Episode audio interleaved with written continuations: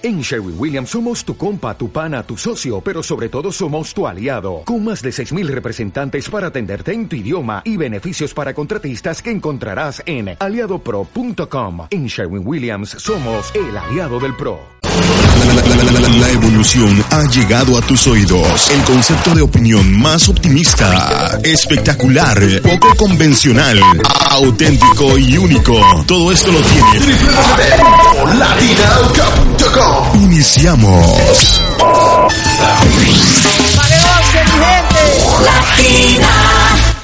Exclusiva les decía con el asambleísta Esteban Melo. Bueno, también vamos a comentar algunas noticias después de tener esta buena entrevista con Esteban. Vamos también a comentar otras noticias que han dado mucho de que hablar en el panorama eh, mediático de esta semana. Y queremos felicitarles a todos los que nos están siguiendo todos los todos los, los días lunes en Hacha y Machete. Hemos tenido un buen feedback de nuestra programación en latina.com. Así es que les invito a que se queden con nosotros. Ok, bueno, eh, vamos a tener un, vamos a tener que esperar un segundito nada más que el asambleísta está ahora ya mismo eh, está ahora ya mismo haciendo las gestiones posibles porque vamos a conectarnos vía Skype, eh, vamos a tener en exclusiva, así que les invito a que se queden un segundito con nosotros aquí en latinauk.com disfrutando de música de la mejor con nosotros desde Madrid para Londres y todo el mundo. A todos los amigos que están ahora en sintonía, un consejo, no se olviden, si tienen un proyecto de construcción, pónganse en contacto con los mejores maquinarias, servicios y construcciones, compañía limitada. Calle La Esmeraldita L03 Vía Cotoxoa en Sangolquí, Ecuador. No se olviden, si tienen un programa de un, un, proyecto de construcción, quieren hacer su casa, necesitan hacer un desbanque, llevar material pétreo, pues pongan, pónganse en contacto con los con profesionales, ¿no? Maquinaria, Servicios y Construcciones o llamen al 0998-049020 en Quito, Ecuador o en Sangolquí. Eso no importa porque tenemos disponibilidad a nivel nacional. Tienen un proyecto de construcción en mente, llamen a los mejores maquinarias, servicios y construcciones al 0998-042020. Bueno amigos, sí, estamos teniendo ya en exclusiva la conexión con el asambleísta Esteban Melo este momento. Sí, Esteban, ¿estás ahí? ¿Nos escuchas? Hola, muy buenas a todos los que nos están escuchando. Muy buenos días desde el Ecuador. Genial, perfecto. Te tenemos ya al aire, Esteban. Qué gustazo. A ver, genial. La, la señal está perfecta. Bueno, entremos a trapo porque este tema es súper interesante. No sé de cuánto tiempo dispones, Esteban. Bueno, vamos viendo cuánto podemos estar conversando el día de hoy. Tenemos una agenda bastante cargada. Ya, que estábamos en este momento con el ministro de energías renovables, el ministro que está encargado del área eléctrica, debido a la pretensión por parte del prefecto de la SUAI de vender un paquete de acciones que tiene que ir destinado directamente al Estado. Bueno, a ver, primero empecemos con este tema de la, de la ley de movilidad humana, que es el marco jurídico más importante para nosotros los ecuatorianos en el exterior. Cuéntanos, cuéntanos antes de entrar la diferencia entre ley de extranjería, ley de inmigración y ley de movilidad humana. ¿Por qué este nuevo concepto de la movilidad humana? primero, tanto la ley de extranjería, de migración y el otro conjunto de 12 leyes que están relacionadas con la materia datan de los años 70, es decir, tienen la visión de la dictadura del triunvirato, no están dentro del marco de la Constitución de Montecristi. Y en este sentido se necesitaba una actualización urgente de todo lo que tiene que estar relacionado con la movilidad humana. La gran diferencia está en que muchas de estas leyes tocan una temática determinada. La ley orgánica para la movilidad humana trata de todos estos temas, trata de la situación de nuestros migrantes, de los ciudadanos extranjeros que viven también aquí en el Ecuador y que nos están ayudando a construir el país, asimismo de las personas que se encuentran en situación de apátridas y de refugiados en territorio nacional. Buscamos también la protección de las víctimas de trata y tráfico de personas. Ya Esteban, cuéntanos ahora, ¿en qué, eh, cuáles son los beneficios, los nuevos beneficios que nos trae esta ley a los ecuatorianos en el exterior? Están, vinculados claramente a los principios normativos con los cuales se basa la ley de libre movilidad, de ciudadanía universal, de integración regional y especialmente el de protección de los ciudadanos ecuatorianos en el exterior. Para eso hay un título, el título quinto, en el que claramente se busca establecer los sistemas técnicos de asistencia. Mire, ¿qué es lo que ha pasado hasta ahora? Hasta ahora, el señor presidente de la República, de forma voluntaria, ha elevado a política pública la migración. Nosotros a través de la ley lo que buscamos es generar la institucionalidad de toda esa normativa, es decir, que no sea de carácter voluntario, sino que a través de la ley sea obligatorio a toda la institucionalidad pública ecuatoriana poder generar políticas públicas en favor de nuestros migrantes. ¿Cómo lo vamos a hacer? Muy bien, a través de herramientas técnicas, herramientas que nos van a permitir determinar cuáles son las necesidades de nuestra comunidad en el exterior en las distintas circunscripciones. Pongo un ejemplo. En este momento se está dando asistencia jurídica gratuita y acompañamiento en materia hipotecaria. Eso es una necesidad clara que tienen nuestros migrantes en España. Pero en el caso de Italia, por ejemplo, se está dando más en situaciones civiles o penales. Tenemos el caso de los menores tutelados en, Italia, que ya se está dando asistencia. Se trata de ampliar el conjunto de beneficios y asistencias que se está teniendo en este momento con una visión altamente humana. Tenemos, por ejemplo, el artículo 48, donde se habla de la asistencia a las personas ecuatorianas privadas de libertad en el exterior, o la asistencia por movilidad humana restringida. ¿Qué quiere decir esto? Muchos de nuestros compatriotas, desgraciadamente, no tienen documentación en el país de acogida. En este sentido, el Estado ecuatoriano tendrá que proveerles de asistencia para que ellos puedan regularizar su situación. Son varias de las novedades que se establece dentro de eh, la ley orgánica para la movilidad humana. Asimismo, una herramienta que la vamos a actualizar y la vamos a hacer general es el registro para la comunidad ecuatoriana inmigrante. A ver, esto, esto del registro quiero que me comentes, Esteban. A ver, ¿En qué va a consistir este registro? Eh, primero, ¿para qué se necesita tener esta información? Yo también estuve revisando ahí en la ley y precisamente hay que hacer un registro de personas en el exterior y también un registro de organismos, digamos, de la sociedad civil como asociaciones, clubes o grupos. Cuéntanos, ¿cuál es la utilidad de esto? La eficiencia de la aplicación de la política pública. ¿Qué nos va a permitir el Registro Nacional para la Movilidad Humana? Dentro del cual está el registro para la comunidad ecuatoriana inmigrante y el de organizaciones en el exterior. Nos va a permitir tener la fotografía real de lo que está pasando con nuestro flujo migratorio, es decir, poder aplicar de mejor manera las políticas públicas. públicas. Vamos a saber cuándo, cómo, por qué y en qué condiciones están nuestros migrantes, poder saber las necesidades que están teniendo y poder atender esas necesidades. Se busca un mayor eh, camino hacia la eficiencia, hacia la calidad de los servicios, poder dotar mejor de, mejor manera a nuestros consulados. Pongo un ejemplo, Edison. En este momento, producto de la crisis intraeuropea, muchos de los ciudadanos ecuatorianos que estaban en España se están desplazando hacia países centrales como Francia, eh, Alemania, Suiza, Suecia, Reino Unido. En este sentido nos va a permitir saber dónde están nuestros ecuatorianos y poder responder de la mejor manera, mejorando pues los servicios que estemos prestando y generando nuevos servicios en favor de nuestra comunidad.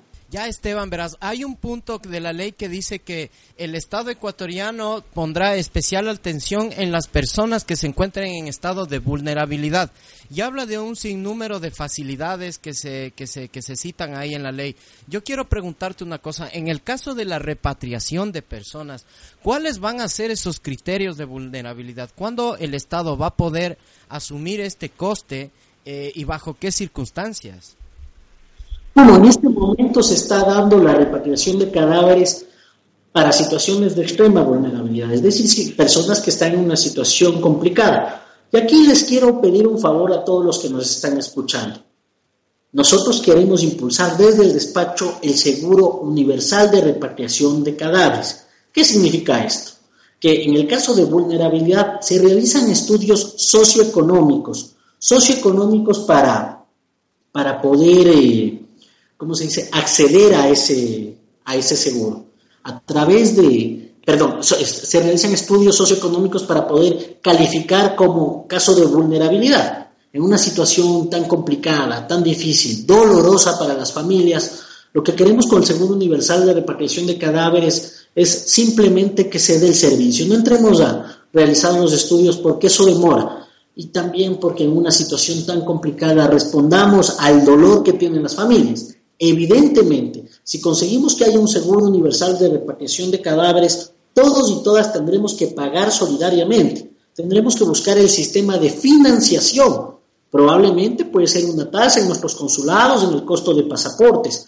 pero no nos gustaría poder dar la garantía a todos los ecuatorianos, a nuestras familias, que si desgraciadamente fallecemos, si desgraciadamente pasa eso, que ellos, si así lo desean, nuestro cadáver pueda regresar al Ecuador. Esa es la idea que estamos manejando con el Seguro Universal de Repatriación de Cadáveres. Oye, Esteban, y ahora que tienen mayoría legislativa, ¿por qué no proponer esto, por ejemplo, en el seno de tu grupo legislativo? Porque realmente esto, créeme, sería algo súper interesante a veces eh, hay muchas cosas que se pueden perder porque sabes que la complejidad de una ley también demanda que la gente exija esos derechos porque si no va a quedar en papel mojado. Pero yo creo que este punto que estás planteando acerca del, del seguro universal sería muy bueno, sería muy bueno no solo para los migrantes sino también para el bloque legislativo de Alianza País. Oye, yo quiero preguntarte otra cosa. Si se contempla en esta ley, Esteban, la creación de alguna institución como como fue la Cenami, ¿te acuerdas la Cenami que tenía aquí su sede, que tenía su casa legislativa aquí en Madrid y que se la cerró y se dijo que se iba a abrir en el futuro, pero parece que no se ha podido hacer eso. Cuéntanos en esta nueva ley, ¿se contempla la creación de instancias como estas? ¿Cómo se genera la institucionalidad? Una institucionalidad que no solo va a asumirle el gobierno central, sino también los gobiernos autónomos descentralizados unos gobiernos que hasta ahora no han estado dando eh, porque no era de carácter obligatorio. Ahora se va a exigir a los gobiernos autónomos descentralizados, es decir, a las prefecturas, a los municipios y en este caso a quienes manejan la rectoría de la eh, política pública y movilidad humana, que es nuestra cancillería, el brindar servicios. Recordemos que existe el Viceministerio de Movilidad Humana, la, semana, la CENAMI no desapareció, fue transformada en viceministerio y lo que se busca es una mayor calidad en los servicios. Anteriormente, con respecto a las propuestas, bueno, decirles a todos los ecuatorianos que la ley, el proyecto de ley va a ser modificado. Invitarles a que visiten la página web de la Asamblea Nacional, que es www.asambleanacional.gov.es se descarguen la ley y se pongan en contacto con los asambleístas, envíennos sus observaciones. Se trata ahora de construir la ley que la discutamos, veamos qué nos parece bien, qué nos parece mal. Si conseguimos impulsar, por ejemplo, el tema del seguro universal de repatriación de cadáveres, habrá sido una construcción de todos, no solo del movimiento país, no solo del asambleísta Esteban Melo, sino de todos aquellos que hayamos aportado con ideas. Es el momento de construir la ley orgánica para la movilidad humana. En este sentido, les hago la invitación a todos quienes nos están escuchando. Ya, Esteban, mira, hay un puntito de la ley que me gustaría que me aclares. Eh, hay una, un título que se llama Contravenciones eh, Migratorias y en el número 5 eh, dice lo siguiente, perturbar la paz social y el orden público mediante la em, mediante la realización, esta palabra nuestra la realización de acciones tendencias al, de, tenden, tendientes a la desestabilización política. Esto yo, yo no sé si se refiere a las acciones que realicen los colectivos o las organizaciones sociales aquí en el exterior o dentro del Ecuador, refiriéndose a los inmigrantes que llegan al Ecuador. Bueno, esta normativa es aplicable en territorio ecuatoriano, por un lado. Por otro lado, lo que hace referencia es a ciudadanos extranjeros que violenten las normativas ecuatorianas de manera grave, independientemente de lo que establece el Código Integral Penal.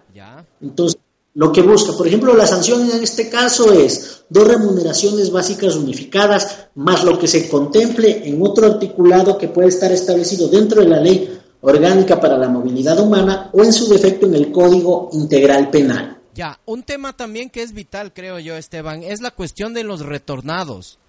Eh, cuéntame una cosa, ¿qué mecanismos plantea esta ley para que las políticas públicas, para que todas las acciones que, se, planteen el gobierno sean, eh, como te digo, verificables, contrastables? Porque, por ejemplo, hay mucha gente que ha regresado al Ecuador y no sabemos eh, si ha tenido o no ha tenido acceso a los servicios que está planteando el gobierno para la gente que regresa. Hace poco tuvimos una entrevista con un dirigente del Austro donde nos comentaba que la gente que está retornando por desgracia está volviendo y se queda sin empleo, que no tiene las facilidades que supuestamente se le iba a dar cuando iba cuando había el plan de, de, retorno y todas estas cosas. Entonces yo te quiero preguntar, en la cuestión de los retornados, ¿podemos nosotros utilizar esta ley para exigir al Estado las medidas adecuadas para que esa, esa reinserción dentro del Ecuador sea más fácil? Por supuesto. porque es vinculante, porque es mandatorio, porque es una ley y te obliga a. Entonces, en este sentido, lo que buscamos, y es importante la ley porque te hace sujeto de derechos. Si tú calificas como ecuatoriano retornado, tienes un conjunto de ventajas que establece la propia ley. En este, y, lo que se establece, por ejemplo, en el artículo 67, que eres sujeto de atención prioritaria, es decir, que las políticas públicas destinadas a salud, a educación y a empleo, que este último acápite es fundamental, tienes atención prioritaria. Miren, no hay que engañarse. Hay una situación complicada, difícil en el proceso de retorno. Por eso es necesaria la legislación. Por eso es necesario que nosotros transformemos a través de la ley la realidad. La realidad es que tenemos personas mayores de 40 años que están regresando al Ecuador. Y en cualquier país del mundo resulta difícil reinsertarse en el mercado laboral. En cualquier país del mundo resulta complicado la inserción socioeconómica laboral de las personas mayores de 40 años. Más en el caso de nuestros retornados, donde se ha perdido esa red de contactos, porque la mayor parte de la gente consigue empleo en el mercado laboral por amigos, familiares o por antiguos jefes que han visto cómo trabajas. Eso no lo tienen nuestros retornados. Nosotros, pese a que a la ley, en la ley de incentivos a la productividad y lucha contra el fraude fiscal, establecimos que los empresarios ecuatorianos que contraten a migrantes retornados mayores de 40 años iban a tener una deducción en el impuesto sobre la renta, necesitamos seguir legislando. Y lo que busca la propia ley orgánica para la movilidad humana es incentivar y motivar al sector público y privado para la generación de bolsas de empleo destinadas a nuestros migrantes retornados, los cuales van a poder tener acceso desde el exterior y también en territorio nacional. Ya, verás Esteban, hay otro punto también que se refiere al acceso al crédito. En este punto quisiera que nos expliques bien, porque también creo que esto es básico. La gente cuando vuelve ha, perdido ya, digamos, todo su historial crediticio y volver a, digamos, a, a, ser, eh, digamos, motivo de confianza para el sistema financiero, creo que es algo muy complicado y creo que aquí en la ley se habla de eso, pero muy, en muy, digamos, en muy poco espacio. La pregunta es esa, Esteban, ¿cómo, a ver, cuáles son los mecanismos específicos? Porque mira, un banco, yo creo que la medición de riesgos para dar un préstamo puede decir en la ley lo que diga, pero si el medidor de riesgo ve que es una persona, por ponerte un ejemplo, Esteban, que es una persona que tiene más de 40 años, que ha vuelto a Ecuador, que ha perdido su casa en España, que ha regresado, digamos, un poco hasta endeudado de España. ¿Cómo puede hacer esa persona para ser motivo de, digamos, de confianza dentro del sistema financiero? Dinos específicamente cuál va a ser ese mecanismo, porque esto es importantísimo. Bueno, dentro del Código Monetario Financiero nosotros ya empezamos a quitar las trabas que tenían nuestros migrantes. La crisis de 1999 generó un entramado legal que terminó perjudicando a nuestros migrantes. Un claro ejemplo era el del historial crediticio. Yo como una persona que he vivido tantos años fuera voy a tener historial crediticio en el Ecuador. Esa era una dificultad, por un lado. Por otro lado, pues este, el conjunto de trámites que te podían estar exigiendo. Estamos pendientes que la Junta Reguladora emita el reglamento que permite el acceso a nuestros migrantes para el crédito, por un lado. Por otro lado, también necesitamos, y concretamente en el artículo 75, que se dé facilidades de acceso al sistema financiero. El sistema financiero no solo es el crédito, sino el conjunto de trámites para la bancarización de las personas. Una cuestión que yo siempre cuento es que cuando retorné al Ecuador me tocó llevar el nombramiento del Consejo Nacional Electoral para poder abrir una cuenta.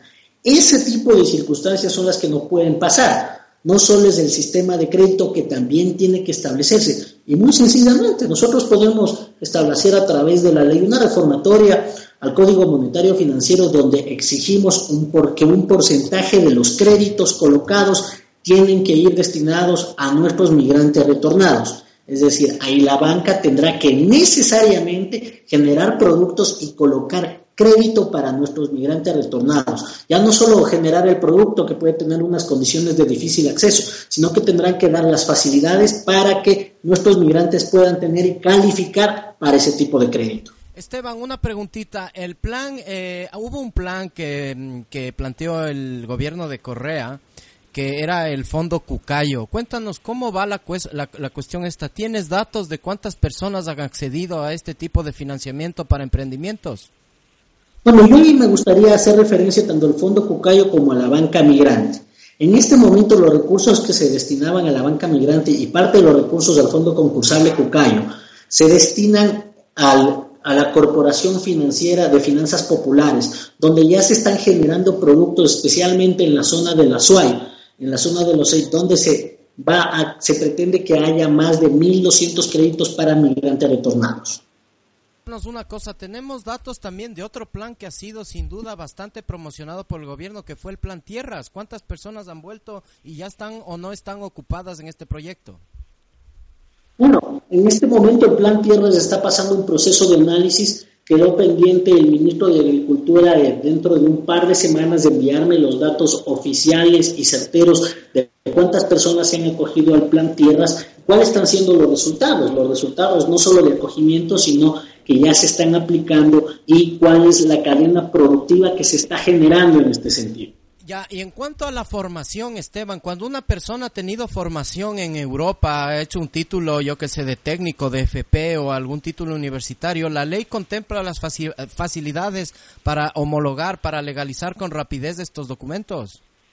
Bueno, eso está más dentro de la ley, eh, de la ley de educación intercultural una ley que ha permitido la homologación de los títulos universitarios y el reconocimiento que tiene establecido SENACID. Respecto a los títulos técnicos, lo que se ha hecho es que puedan inscribir el título. Los procesos de convalidación se están estudiando para poderlo realizar, pero al ser distintas materias se está buscando el mecanismo. Fue uno de los éxitos del despacho el hecho de que hayamos conseguido que se puedan inscribir los títulos técnicos. Por otro lado, dentro de la Ley Orgánica para la Movilidad Humana, la visión es más de carácter formativo para nuestros migrantes para facilitar la empleabilidad. Muchas veces se nos ha dicho cómo el Estado ecuatoriano va a mejorar las condiciones de los ciudadanos que se encuentran en otros países en materia laboral. Bueno, pues lo que podemos hacer nosotros es que a través de nuestros consulados se dé formación que permita la empleabilidad a la persona. Muchas veces una persona que tiene mayor cantidad de conocimientos puede ser empleable en distintos sitios. Uno de esos fundamental, fundamental es precisamente la formación.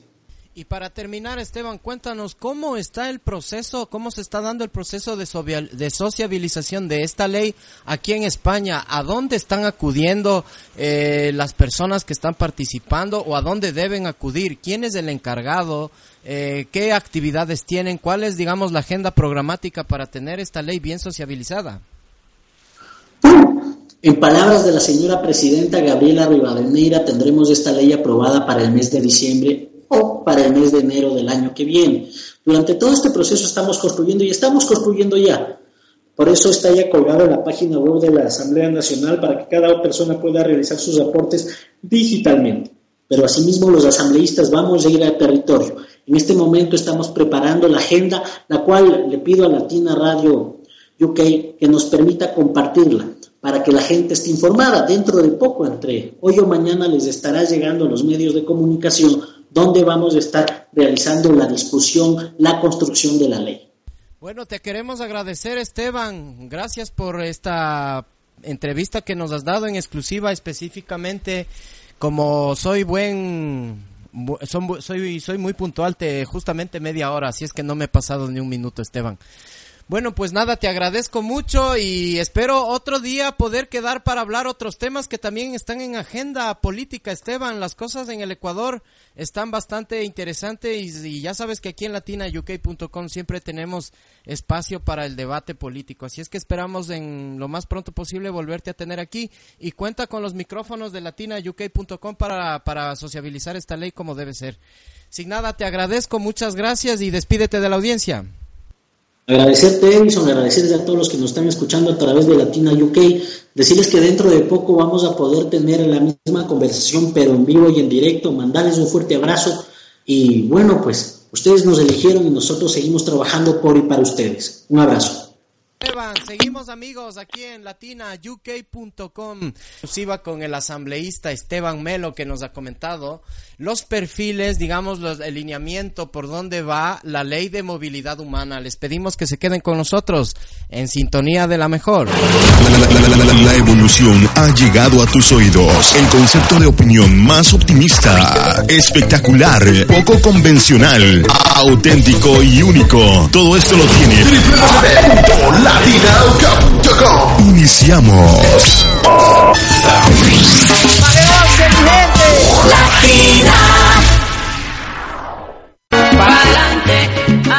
Hacha y Machete, la tertulia de economía y empresas aquí en latinauk.com.